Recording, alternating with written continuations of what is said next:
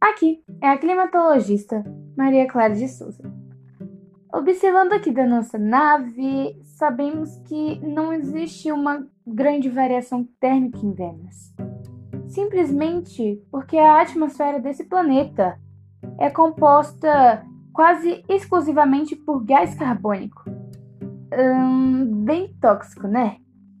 Acho que é por isso que esses aliens têm essa carinha esquisita e meio louquinhos e ficam olhando pra gente.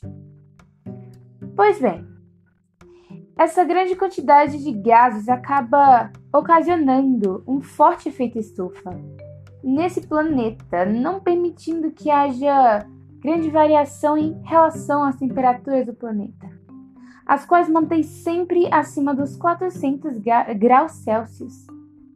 Esse planeta é extremamente quente, por isso seria um pouco difícil de voltar para Vênus e habitá-lo.